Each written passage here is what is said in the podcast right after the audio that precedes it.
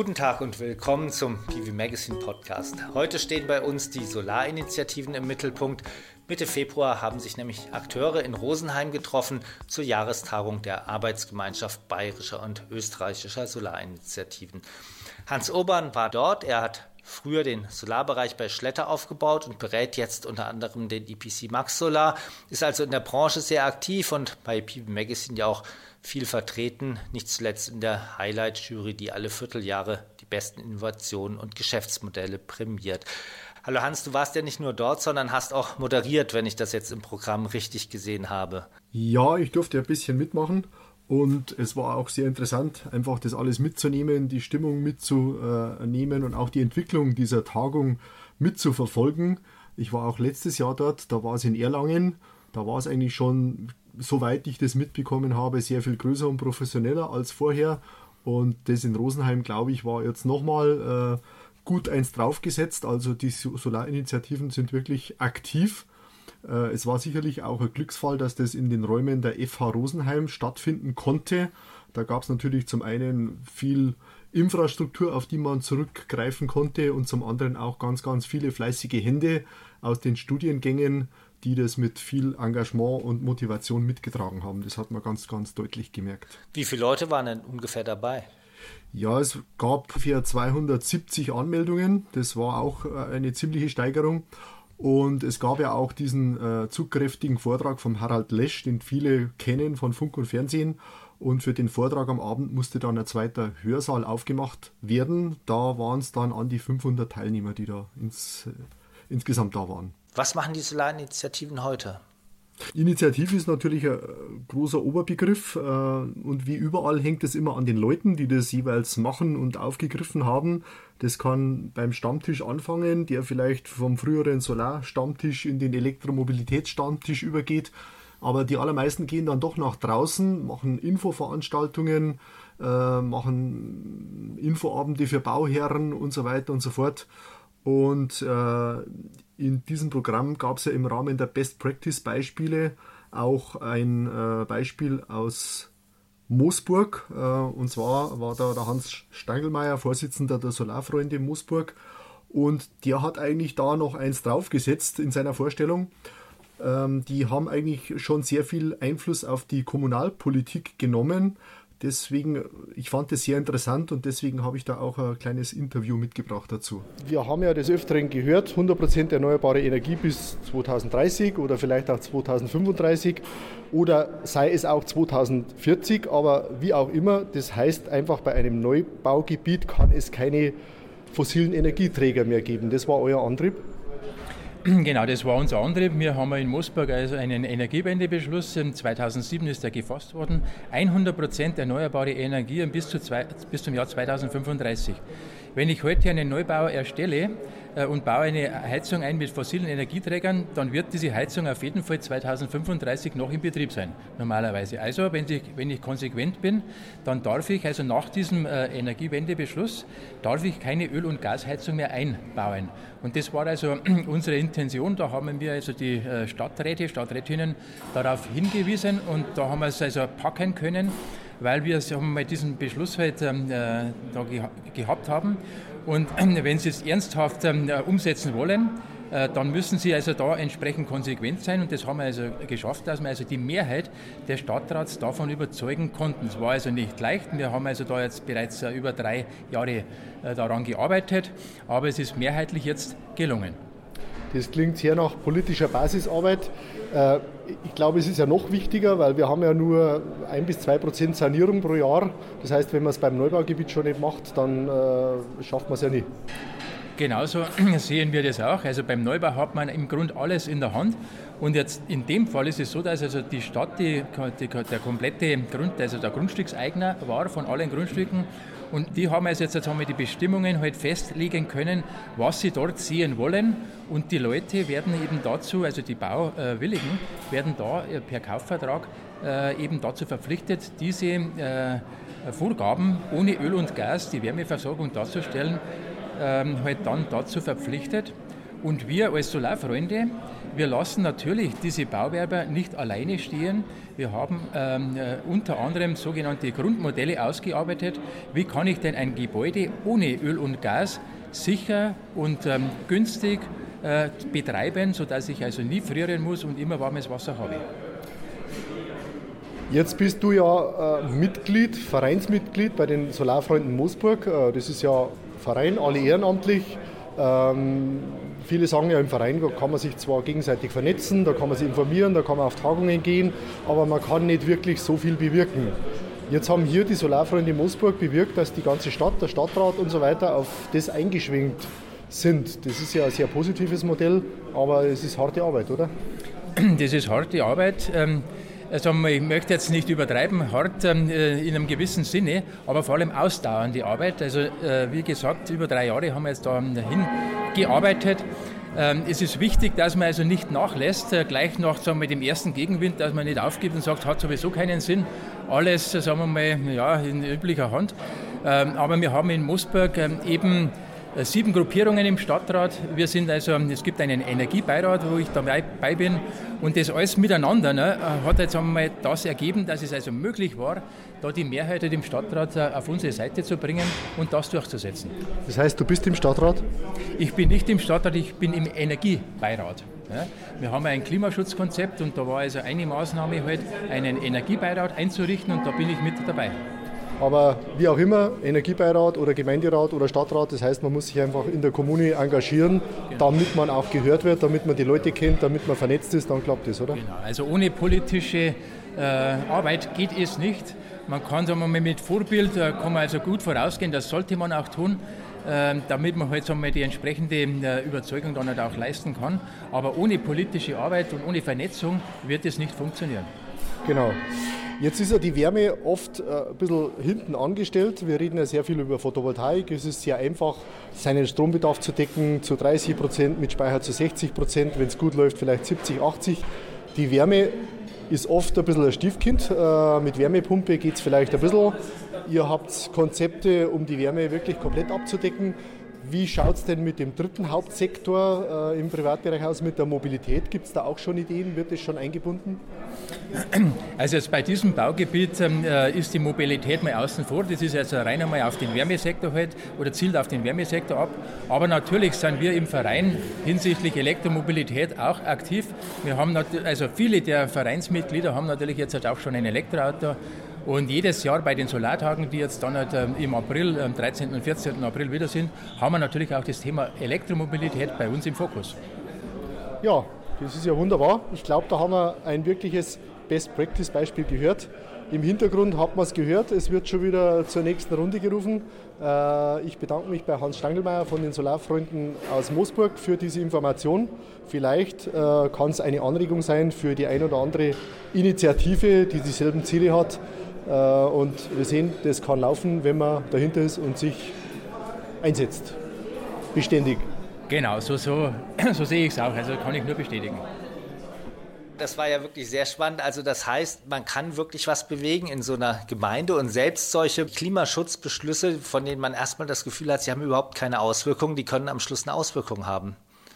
Definitiv. Äh, wir hören das ja oft genug, dass äh, jetzt in Richtung Politik, dass die äh, in Richtung Klimaschutz, Entschuldigung, dass die große Politik vielleicht ja, zu wenig aktiv ist, dass auch die Breite der Bevölkerung zu wenig aktiv ist, aber es sind eben doch die Kommunen, Landkreise, diese, diese regionalen Initiativen, die da oft sehr viel bewegen können und die einfach auch Bewusstsein bilden über ihre, über ihre Kreise hinaus. Und das ist ganz wesentlich. Vielleicht geht ja in eine ähnliche Richtung das Volksbegehren Klimaschutz in Bayern. Das war ja auch ein Thema dort. Das dürfte ja bei den Besuchern der Tagung dort wirklich ein Selbstläufer gewesen sein, oder?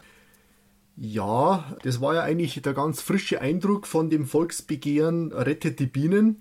Das ist natürlich ein Volksbegehren, das ein bisschen äh, so ja, als Biene Meier Volksbegehren so ein bisschen belächelt worden ist, so nach dem Motto, dafür sein kann man immer. Die Frage ist, was für Auswirkungen hat man. Aber Tatsache war, das war das, glaube ich, in der Historie äh, erfolgreichste Volksbegehren bis jetzt, ist unheim, hat unheimlich gut abgeschnitten Und jetzt will man natürlich äh, oder wollte man auf diesem Fahrtwind natürlich äh, mitfahren und äh, eben auch dieses Volksbegehren Klimaschutz ähm, mit einbringen. Ziel war einfach, den Klimaschutz in die bayerische Verfassung aufzunehmen. Was kann es bringen, wenn man den Klimaschutz in die Verfassung reinschreibt? Ja, das ist eine sehr große Frage, ob man das jetzt als allgemeine ähm, Formulierung aufnimmt, Klimaschutz ist gut und der muss in die Verfassung und das ist ein Ziel, oder ob man wirklich äh, versucht, konkrete Maßnahmen reinzubringen, die dann natürlich auch wieder äh, für die Akteure bindend sind, weil eine allgemeine äh, Formulierung, da kann man immer sagen, jawohl, das ist ein hehres Ziel, der Klimaschutz, auch die Gleichberechtigung und so weiter, das sind alles Ziele, die man irgendwie erreichen will, aber je konkreter die Maßnahmen sind, desto äh, schwerer wird es nachher, die zu verwirklichen und desto leichter wird es auch, irgendjemand darauf festzunageln, dass man die äh, Maßnahmen nicht erreicht hat. Es gab zu dem Thema ja auch einen Vortrag von einem grünen Abgeordneten im Bayerischen Landtag, Patrick Friedl. Auch das war, finde ich, sehr interessant und äh, auch da habe ich ein kurzes Interview mitgeschnitten. Wie ist denn der Stand von dem Volksbegehren? Ja, wir haben so um die 15.000 von 25.000 Unterschriften gesammelt.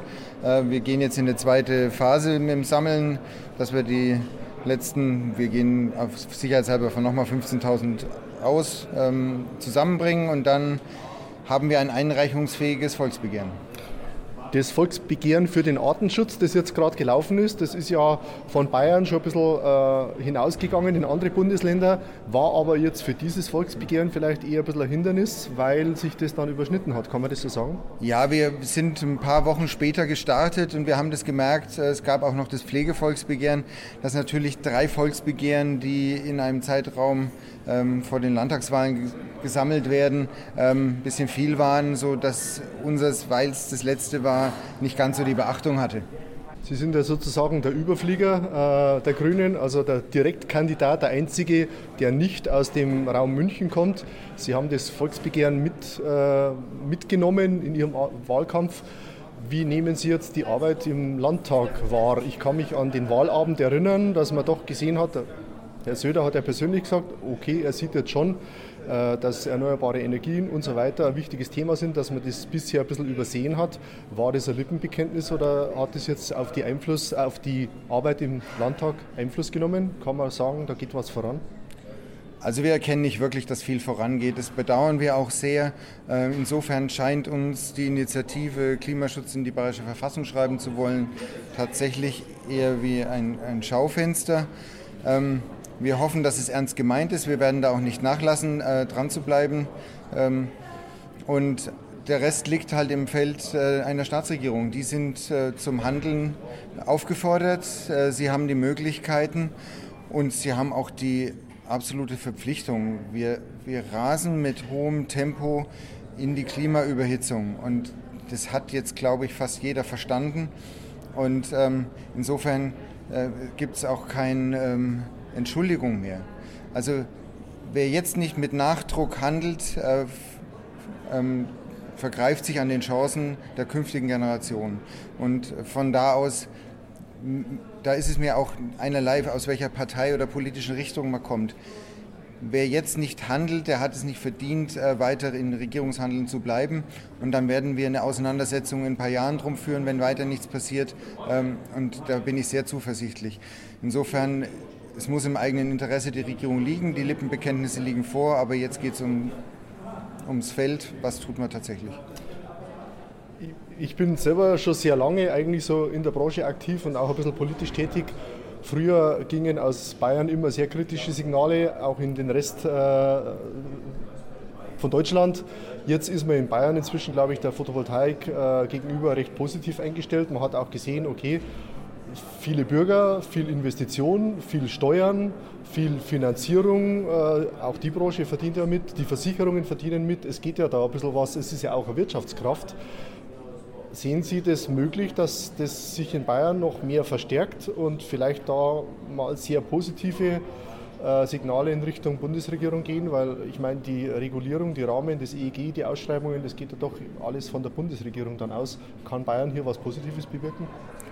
Also es ist schon mal, ähm, wenn, wenn Bayern sich auf die Füße stellt und sagt, ähm, wir wollen, dass es ähm, die Rahmenbedingungen sich verbessern.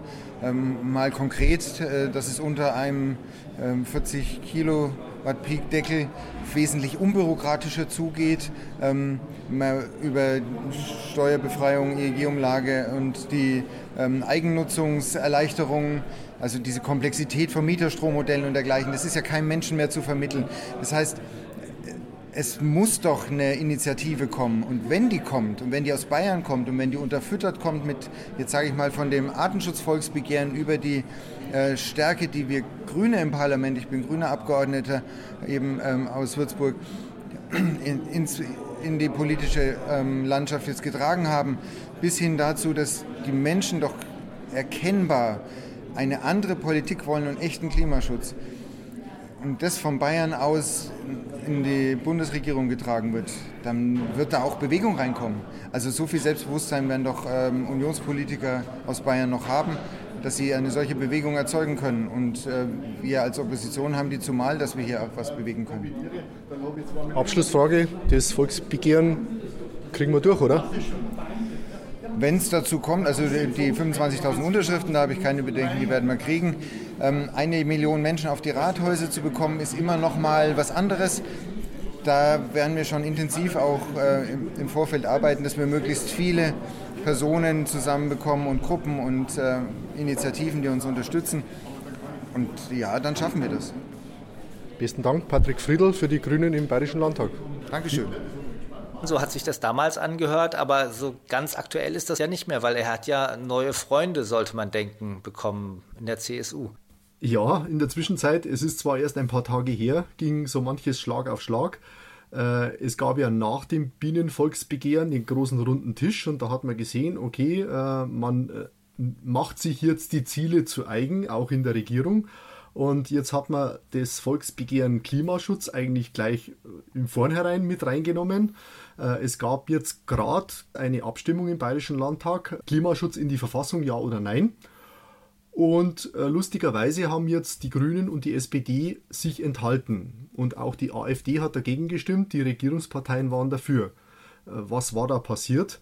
Ähm, die Initiatoren vom Volksbegehren, die haben eigentlich gesagt, wenn wir das jetzt einfach so reinschreiben, ohne konkrete Punkte, dann ist uns das zu wenig und da stimmen wir lieber gar nicht mit. Äh, wir wollen das so nicht haben. Wenn, also kon konkrete sein. Punkte dazu, was, ähm, was es bedeutet, was man vorhat, irgendwelche Ziele oder sowas. Genau, wie es umgesetzt werden soll, äh, was die Maßnahmen sind. Auch bundespolitisch ist es ja momentan ein großes Thema. Klimaschutzgesetz äh, sollte ja vorgelegt werden, wird jetzt schon wieder komplett vom äh, Tablett genommen. Also ist eigentlich alles in der Schwebe. Und weiß man, ob das Volksbegehren oder dass der Versuch, das Volksbegehren jetzt durchzusetzen, noch weitergehen wird? Ähm, ich glaube, dass sich die ähm, momentan die Kreise, die Aktiven versuchen selber zu finden und, und erstmal ja, überlegen müssen, wie sie weitermachen. Also ich glaube nicht, dass es da momentan äh, konkreten Stand der Dinge gibt. Gerade dort auf der Tagung hat man ja vermutlich gesehen, dass es viele Kommunen gibt, wo auch was passiert, ohne dass der Klimaschutz in der Verfassung steht. Was gibt es denn da noch für Beispiele? Ja, da gibt es eigentlich immer wieder ein Beispiel, das immer sehr gern genannt wird. Das ist die Gemeinde Wilpolsried.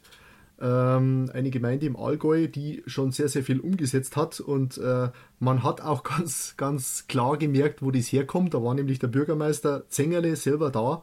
Und äh, da hat man einfach gemerkt, der lebt für das Thema und äh, der setzt es auch um. Und äh, ich habe mir auch den Spruch gemerkt, äh, lieber, mal 3000, äh, lieber mal 1000 Kilowattstunden erneuerbaren Strom erzeugt, als eine Stunde darüber geredet. Ich finde, das ist genau das, was wir in der Frage brauchen, weil es wird viel zu viel geredet über Klimaschutz. Das geht hin bis zu den internationalen Konferenzen, äh, wo alle vor Ort sind, wo alle erstmal hinfliegen müssen. Und was bleibt dann übrig? Äh, da ist besser an der Basis was umgesetzt und dann ist was passiert. Und gerade an Wildpolsried sieht man ja, wie viel man eigentlich konkret machen kann. Es, es geht ja sehr viel. Die, Warum, was machen die zum Beispiel? Ja, die haben sehr, sehr viel äh, Photovoltaikanlagen, äh, decken natürlich sich weit über 100 Prozent hinaus, haben äh, Biogasanlagen mit entsprechender Wärmeankopplung, haben entsprechende Nahwärmenetze äh, für, ihr, für, ihr, für ihr Dorf und äh, decken sich äh, nicht nur 100% regenerativ, sondern weit darüber, äh, darüber hinaus. Es ging ja auch teilweise um die Wärmewende. Da war ja auch jemand dort, der jetzt eher dann für die in Richtung Solarthermie argumentiert hat. Gab es da denn Diskussionen drüber, welche Rolle Solarthermie spielen kann? Ja, das war eigentlich ganz interessant, dass das Thema ähm, doch auch angesprochen wurde, weil das passiert ja auf vielen Tagungen, dass man natürlich sehr viel über Photovoltaik und die Sektorkopplung und so weiter äh, redet und dass die Solarthermie dann oft hinten runterfällt. Und der Herr Seidler von äh, Solid, der hat da einiges gezeigt, was man doch machen kann mit der Solarthermie, zum Beispiel äh, irgendwelche großen Wohnparks, wo ähm, ein Viertel der Hochhäuser mit Solarthermie bestückt ist, aber die restlichen einfach alle mitversorgt. Ähm, und er sagt, die Wärme wird natürlich viel zu wenig berücksichtigt, das ist auch so. Äh, und das wird auch noch sehr, sehr lange dauern, denn wir haben zum Beispiel in Deutschland eine Sanierungsquote von 1 bis 2 Prozent pro Jahr. Jetzt rechnen wir mal hoch, wie lange wir da brauchen. Äh, selbst wenn wir alle erneuerbare Energieträger einbauen müssten, einbauen würden, würde das doch ewig dauern, bis wir da bei 100 Prozent erneuerbare Energie sind. Er hat auf jeden Fall gezeigt, mit Wärmenetzen ist vieles möglich, mit Solarthermie ist vieles möglich und auch da gibt es sehr, sehr interessante Projekte, ähm, die man sich einfach anschauen muss und die man als Best-Practice-Beispiel, äh, wie man so schön sagt, übernehmen kann. Du hast gesagt, Bruno Burger hat wirklich auch begeistert. Er ist ja vom Fraunhofer ISE und was hat er vorgestellt, dass die Leute da so mitgegangen sind? Also äh, viele kennen ja die sogenannten Energy Charts äh, und das ist eben das Werk von Bruno Burger. Ich kannte sie auch schon vorher und deswegen war es für mich auch sehr interessant, ihn auch mal persönlich kennenzulernen. Ähm, viele wissen, man kann da äh, sich Energieströme anschauen, man kann schauen, wie viel Photovoltaik wird denn in dem Jahr, in dem Monat erzeugt. Ähm, da geht sehr, sehr viel, aber er hat das vorgeführt und zwar live, also keinen vorgefertigten Vortrag, sondern er ist einfach in seine Energy Charts reingegangen und hat gezeigt, was man alles rausholen kann und was man alles an äh, Erkenntnissen da herausdampfen kann. Und ich muss sagen, das hat wirklich alle Zuhörer total mitgerissen, weil solche Datensammlungen, also ich kenne sie von keinem, von keiner anderen Branche, dass es sowas überhaupt gibt. Wie ist das? Er nimmt öffentlich zugängliche Daten und ähm, bereitet die in der Form auf, dass man das visualisiert bekommt und eben die richtigen Fragen stellen kann. Genau, man kann das visualisieren, man kann äh, praktisch alles äh, sich überall reinklicken, man kann äh, das alles detailliert darstellen, man kann die Darstellungsformen mischen, man kann auch solche Mythen äh, widerlegen, dass wir in Deutschland ja den ganzen Strom verschenken, so ungefähr, das wird ja immer gern so dargestellt. Und dann geht man mal rein in seine spezielle Darstellungen, äh, in seine spezielle Darstellungsform Energieimporte, Exporte und Energieströme zwischen den Ländern und da kann man wirklich alles darstellen. Äh, und dann kann man auch zeigen, dass diese Energie bei weitem nicht verschenkt wurde, sondern dass diese Energie wirklich zum großen Teil zu einem fairen Marktpreis verkauft wurde, dass die an die bestimmte Länder geht, die anderen Länder, die wieder zu einem so und so hohen Prozentsatz weiterverkaufen. Also jeder Energiestrom kann genau nachvollzogen werden. Also es ist wirklich ja, brutal, was alles da drin steckt. Und im Sommer sieht man vor allem immer, wie hoch der Solarpeak ist. Jeden genau, Tag. Das, das meinte man immer. Äh, Im Sommer haben wir viel zu viel Solarenergie.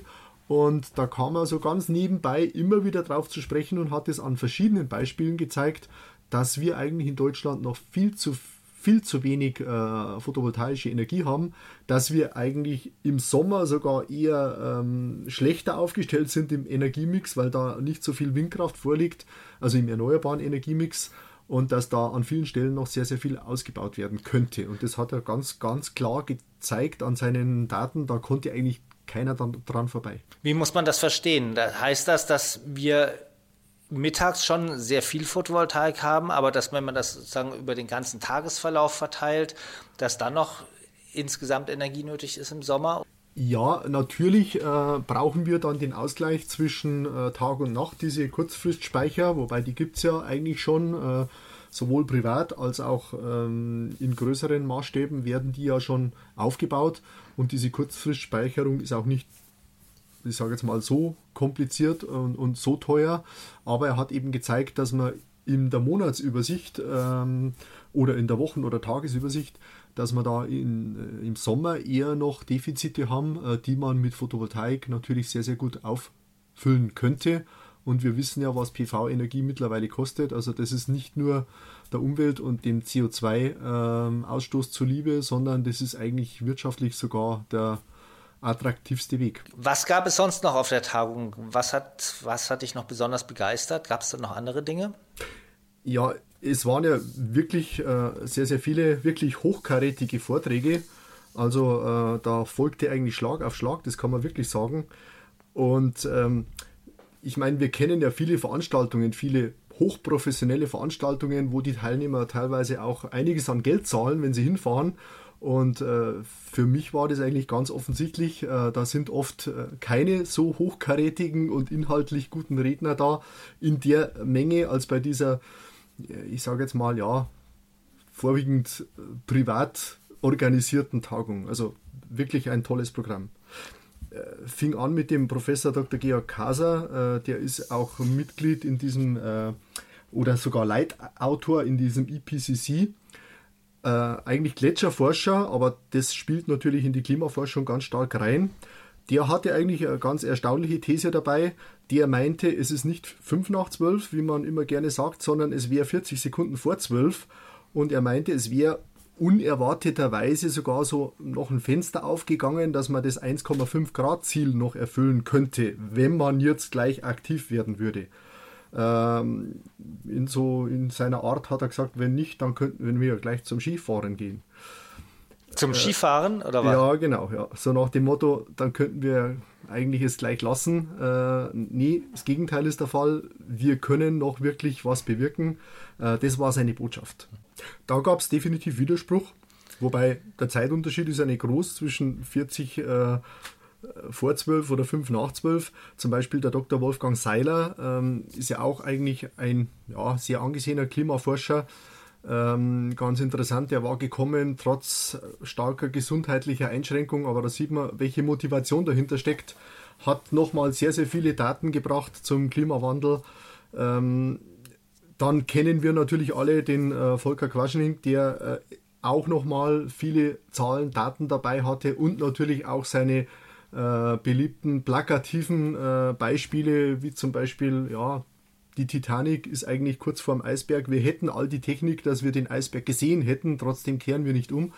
Äh, er hat mit seinem Vortrag wirklich auch sehr, sehr viele mitgerissen. Das muss man sagen. Also hat man nachher auch gehört, äh, ja, das war besonders beeindruckend. Und der Herr Lesch, was ist seine These? Der Herr Lesch, der war dann äh, sozusagen der abendliche Festvortrag. Da waren nochmal einige Leute mehr. Es musste extra ein zweiter Hörsaal für die äh, Live-Übertragung aufgemacht werden. Da waren dann 500 Teilnehmer dabei. Und es ist interessant, weil sich da natürlich einer, der ganz stark auch nach außen bekannt ist aus Film und Fernsehen, äh, jetzt auch des Themas Klimaschutz stark annimmt. Er sagt, Politik und Gesellschaft verneint die Wahrnehmung äh, des Klimaproblems. Äh, man kann an der Wissenschaft nicht vorbeigehen, da gibt es eigentlich überhaupt keine offenen Fragen. Und es geht sogar so weit, äh, dass er sagt, er und seine Generation, also wie gesagt, unsere Generation, wir haben in der Frage komplett versagt. Und vielleicht muss es die nächste Generation richten. Und das geht natürlich in diese Richtung äh, Friday for Future oder Greta Thunberg, die übrigens auch am Anfang so eine Videobotschaft äh, übermittelt hatte. Ähm, vielleicht müssen diese Proteste jetzt dahin gehen, dass die junge Generation wirklich äh, so einen politischen Druck aufbaut, dass da äh, ganz einfach mehr passiert. Das war unter anderem auch äh, ja, sein Appell. Übrigens auch vom äh, Volker Quaschning momentan Fridays for Future, äh, die Kinder protestieren und er sagt jetzt, wir Eltern müssen sie eigentlich unterstützen. Also Parents for Future, das ist jetzt so das, das neue Schlagwort. Da bilden sich auch die ersten Initiativen, habe ich ja, gesehen. Genau. Ähm, kann man das vielleicht auch so sehen, dass sich da die Aktiven von der Basis ihre Motivation holen? Die meisten würden das ja einfach wahrscheinlich ungesehen unterschreiben, von denen, die dort waren. Absolut. Äh, ist natürlich interessant, weil zu so einem Abendvortrag kommen doch immer noch mehr Leute. Da geht die Botschaft vielleicht ein bisschen weiter hinaus. Aber äh, leider ist es natürlich immer so, dass die Botschaft immer an die Leute geht, die sie sowieso äh, schon verinnerlicht haben. Aber trotzdem, auf der anderen Seite, man muss sich einfach immer wieder diese Vernetzung holen, man muss sich die Motivation holen, man muss sich die gegenseitige Bestätigung holen. Ähm, da waren übrigens auch sehr, sehr viele Klimaschutzmanager mit dabei von Landkreisen, von Gemeinden. Äh, da hat man sehr, sehr stark gemerkt, die brauchen diese Vernetzung weil sie eben in ihren Heimatorten vielleicht teilweise allein stehen und die brauchen einfach auch diese Bestätigung und Motivation immer wieder. Das ist ganz, ganz wichtig. Und nächstes Jahr wird die Tagung wieder stattfinden? Nächste Tag, äh, nächstes Jahr gibt es auf jeden Fall die Tagung wieder. Ähm, Ort ist, denke ich mal, noch nicht ganz klar. Es gab schon ein paar so Hinweise, äh, wo es möglicherweise sein könnte, aber ähm, ja, es ist noch nichts fest. Kann man ja vermutlich dann auch bei uns bei PV Magazine lesen. Wir hatten ja auch dieses Jahr auf die Tagung hingewiesen. Ich möchte mich damit für heute verabschieden. Das war Hans Urban, mit dem wir uns über die Jahrestagung der bayerischen und österreichischen Solarinitiativen unterhalten haben. Wenn Ihnen unsere Sendungen gefallen, liken Sie uns auf den Portalen oder folgen Sie uns, dann werden wir auch von anderen leichter gefunden. Oder schicken Sie uns eine E-Mail an podcast.pv-magazine.com. Danke fürs Zuhören und bis zum nächsten Mal.